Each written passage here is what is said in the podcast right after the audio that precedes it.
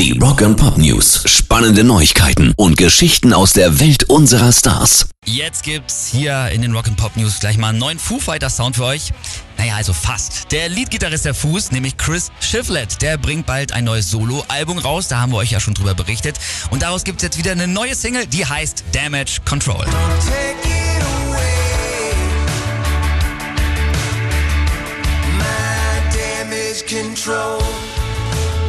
Die Single soll schon mal ein bisschen Lust machen aufs kommende Album. Lost at Sea heißt das und das kommt am 20. Oktober und Chris Shiflett hat gesagt, das wird ein gitarrenzentriertes Album.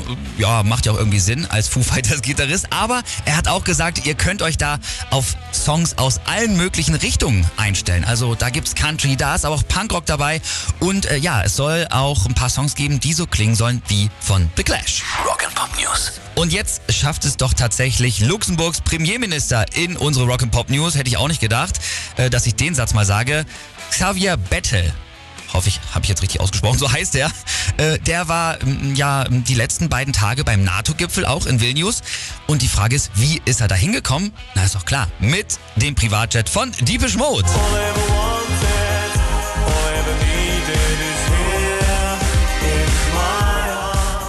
schon eine witzige Geschichte, oder?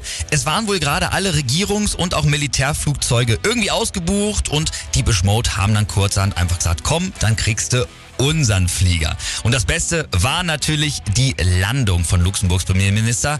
Der hat da definitiv einen Auftritt wie ein Rockstar hingelegt, nämlich mit Deepish Mode äh, Logo und auch fettem Totenkopf auf dem Jet drauf. Das sieht man doch auch nicht alle Tage.